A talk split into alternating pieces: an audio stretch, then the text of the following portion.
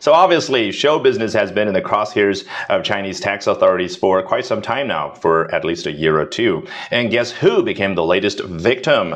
Deng Lun, this young and high-profile actor who starred in many movies and TV series, uh, was fined a hefty amount of 106 million RMB, or more than 60 million dollars. Can you believe that? For tax evasion, of course. And we're going to be talking about him in detail by taking a look at what WWD or Women's Wear Daily has to say in a recent report. 咱们今天的或者美文。 的节选，来深入聊一下邓伦这样的一个话题的同时啊，最重要的使命学到相关的英文表达。So here we go. Chinese actor Deng Lun is the latest high-profile target in China's crackdown on the entertainment industry. 前面啊，中国的演员邓伦成了最新的啊那个高调的目标啊。注意这个 high-profile，这个 profile 是什么意思呢？啊，实际上呢，原本指的是一个人的侧面像啊。假设现在有一个摄影师在帮我啊，是个国外的摄影师帮我拍照的时候，他说，Albert 啊，Can we do a profile as well？然后我这个时候会怎么说？就是我做这个动作，表达的是拍一个侧面照。这个侧面和人的正面有什么不一样的地方呢？如果啊，你把这个人拍的部分全部填黑，也只有，也就是只有轮廓用黑线描出来，其他所有的地方全是白色的话，那么这个时候你的侧面才能够让人看得出来你是谁谁谁，而你的正面实际上就是一团黑，只有两个耳朵在这边，你看不出来。我大胆猜测，正是因为这个原因，这个侧面像 profile 就能够代表一个人的简介。这就是为什么你就去看啊某某某在互联网上某个平台上它的简介英文叫 profile，check out this profile。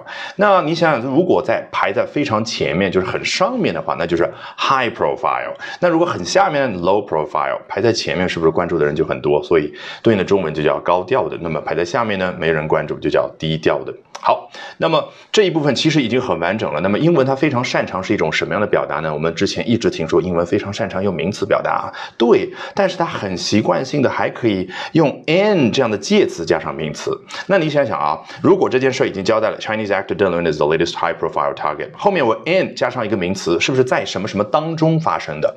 那这个名词不一定说 in a box，在一个箱子里面发生的，而是什么？哎，我们靠自己的思维能够明白，在某一个背景当中发生的。所以你看，接下来 China's crackdown on the entertainment industry 啊，乍一看你都背得很熟啊。crackdown 对某一个行业进行了严厉的措施、严厉的打击，它可以做动词，也可以像这儿做名词。但这样背呢，没有太大的意义。你要知道，它这儿用名词去用，是为了符合英文习惯性的用介词这种表达习惯。而这个 in 有一种前面是小的具体的一件事儿，然后后边呢是一个大的背景。好，什么大的背景？China's crack。down，那我们中文习惯性的是用动词表达，说中国对于某个行业的严厉的管控、严厉的打击啊，这个你都是具体的动词去表达，而英文。crackdown 这样的名词。那当然，speaking of entertainment industry, it's it sounds quite formal. A less formal way to put it would be showbiz or show business.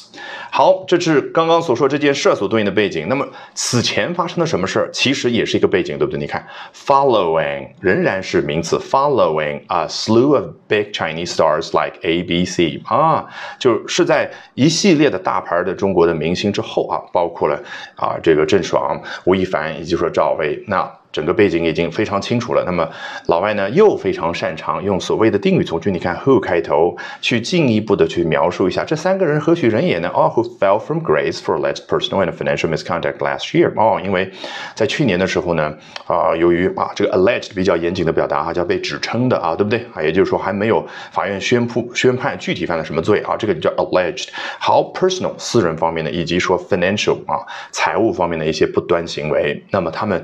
Fall from grace 究竟怎么翻译啊？我们现在暂且不出一个具体的中文版本，为什么呢？啊，因为很难具体翻译出来。我先说 grace 啊，你无论把它翻译成所谓的啊锒铛入狱也好，还是说人设崩塌也好呢，我觉得呢都不够精准，因为英文当中这个 grace 原本指的就是美好的那种状态啊，比如说。啊，大家可能看电影的时候知道，一帮老外有的时候信教比较厉害的，吃饭之前要闭着眼睛，手拉着手在那 say grace。你看嘴里面口吐芬芳啊，当然这个好像那种有点怪。